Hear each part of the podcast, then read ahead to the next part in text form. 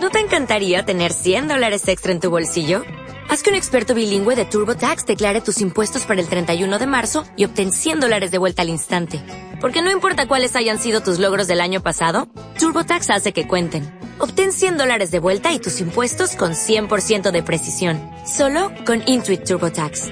Debes declarar para el 31 de marzo. Crédito solo aplicable al costo de la presentación federal con TurboTax Full Service. Oferta sujeta a cambios o cancelación en cualquier momento. Hola a todos y a todas. Bienvenidos a este nuevo episodio número 21 del podcast Herramientas para superar el trastorno obsesivo compulsivo. Hoy estamos a miércoles 26 de mayo de 2021. Mi nombre es Alejandro Ibarra y soy psicólogo especialista en trastorno obsesivo compulsivo y trastornos relacionados. El día de hoy, amigos, vamos a hablar de Criterios para la alta terapéutica. Pero antes de entrar en materia, te invito a suscribirte tanto a mi canal de YouTube, Psicólogo Alejandro Ibarra, como a Herramientas para superar el trastorno obsesivo compulsivo a través de Spotify, Evox y iTunes. Y te recuerdo también que lo compartas con otros afectados para ayudar también a otros en este camino hacia la recuperación. Vamos a entrar en materia, contenido que te servirá para poder comprender cuáles serían los criterios para alta terapéutica. Hay dos criterios fundamentales para la alta terapéutica. los criterios son funcionalidad y autonomía.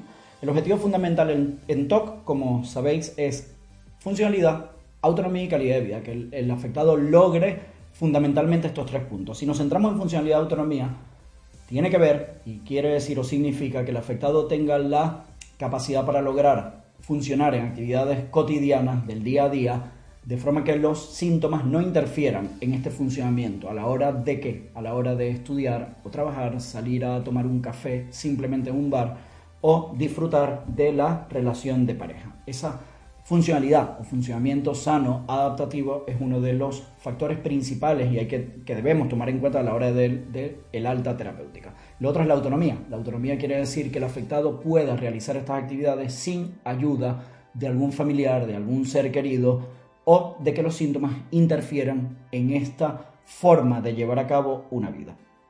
Bien, sigue habiendo un error terapéutico, sobre todo en terapeutas novatos, terapeutas que van iniciándose en este camino de la especialidad del trastorno obsesivo compulsivo, donde todavía desconocen y la falta de experiencia hacen que no acierten en los criterios necesarios y recomendados a la hora del alta terapéutica. Bien, sí, vamos haciendo los deberes desde el principio donde desde una primera sesión trabajamos la psicoeducación precisamente y empezamos a trabajar esa funcionalidad de autonomía, la, eh, de alguna forma la psicoeducación tanto de los síntomas como del el propio eh, trastorno y la EPR, que es lo que hay que hacer, te va a ayudar a comprender mejor este trastorno y así, como tal, su tratamiento, desde ese mismo momento vamos ganando y logrando esa funcionalidad y autonomía, porque vamos comprendiendo mejor en qué consiste toda la ecuación DOC.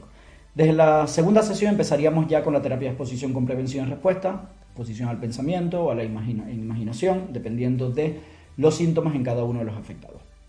Si vamos haciendo los deberes, vamos poco a poco trabajando, siguiendo el camino en línea recta y nos vamos dando cuenta que poco a poco vamos espaciando sesiones de 7 a 10 días, luego a 15, a 3 semanas y por último mensual. Si hemos hecho los deberes, tanto el terapeuta como el afectado, notaremos y sabremos cuándo es el momento del alta. El momento del alta no es cuando hay una ausencia total de los síntomas, cuando hay cero síntomas. Eso sería una idea errónea y una expectativa también no adecuada. ¿Por qué? Porque en algunos afectados sigue habiendo algo de eh, síntoma en el sentido de un pensamiento intrusivo que dura dos minutos. Entonces el afectado piensa que no es el momento del alta y el terapeuta, como tiene poca experiencia también o desconocimiento, cree que debe llegar a cero en todos los síntomas y no haber absolutamente nada en la mente. Esto es un error terapéutico, esto es desinformación, esto definitivamente es eh, no saber del todo lo que se hace. Nuestra experiencia clínica nos ha llevado a que a trabajar desde hace ya muchos años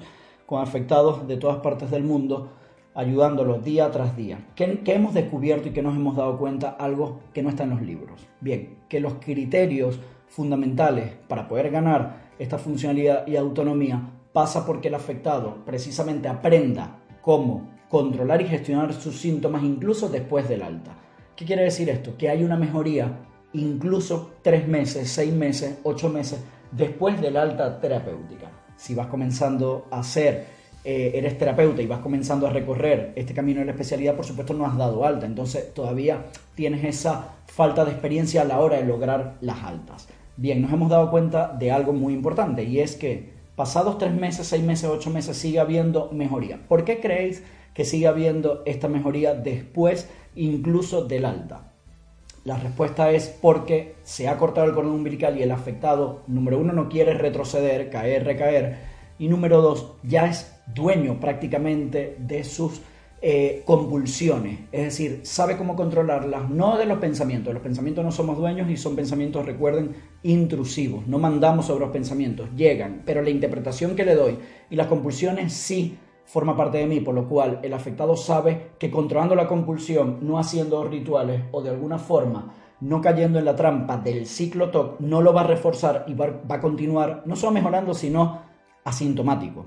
Entonces, esto se logra cuando ya ha roto ese cordón umbilical, cuando ya prácticamente el afectado es su propio terapeuta, que no quiere retroceder y entonces sigue habiendo una mejoría después de los tres meses, seis meses, ocho meses. Es algo muy importante y es algo muy curioso, pero claro, sigues haciendo vida, vas haciendo cada vez más actividades, estás envuelto en rutinas diaria y en caso de que van llegando síntomas tú mismo los vas gestionando. Ya no tienes el bastón, ya no tienes el, la seguridad de tu terapeuta, aunque igualmente nos puedes consultar y gustosamente te atenderemos y aclaremos, aclaremos cualquier duda. Pero sabes que no es necesario porque sabes que ya eres tú tu propio terapéutica. Entonces, terapeuta. Entonces, es muy importante eso, que sepamos cuáles son esos criterios. ¿Para qué? Para que si eres afectado y estás con un terapeuta novato, joven, que vaya iniciando, tú también sepas cuáles son estos criterios a tomar en cuenta para lograr o el alta o espaciar sesiones.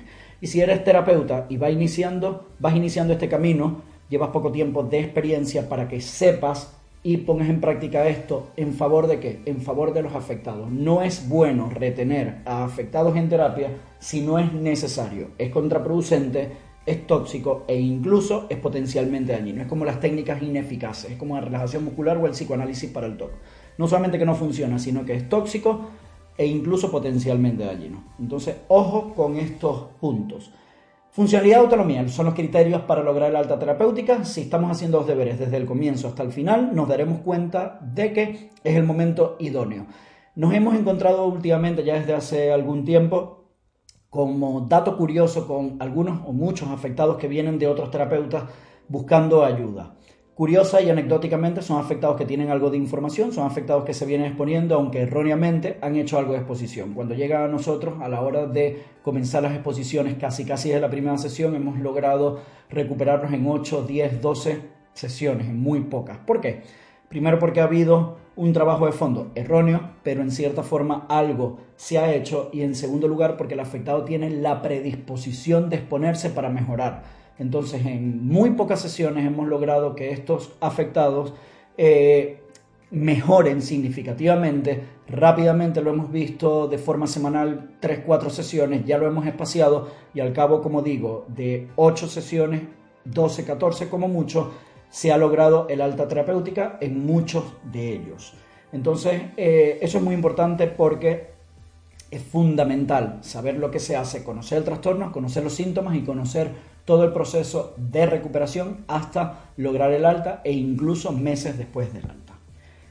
Hasta aquí este podcast, espero que te sea de utilidad, compártelo con otros para ayudar también a otros afectados en este camino hacia tu, hacia la recuperación. Sigue trabajando fuerte, sigue haciendo los deberes y nos vemos la próxima semana con más información. Cuídense mucho, un abrazo a todos muy fuerte y muy buena semana.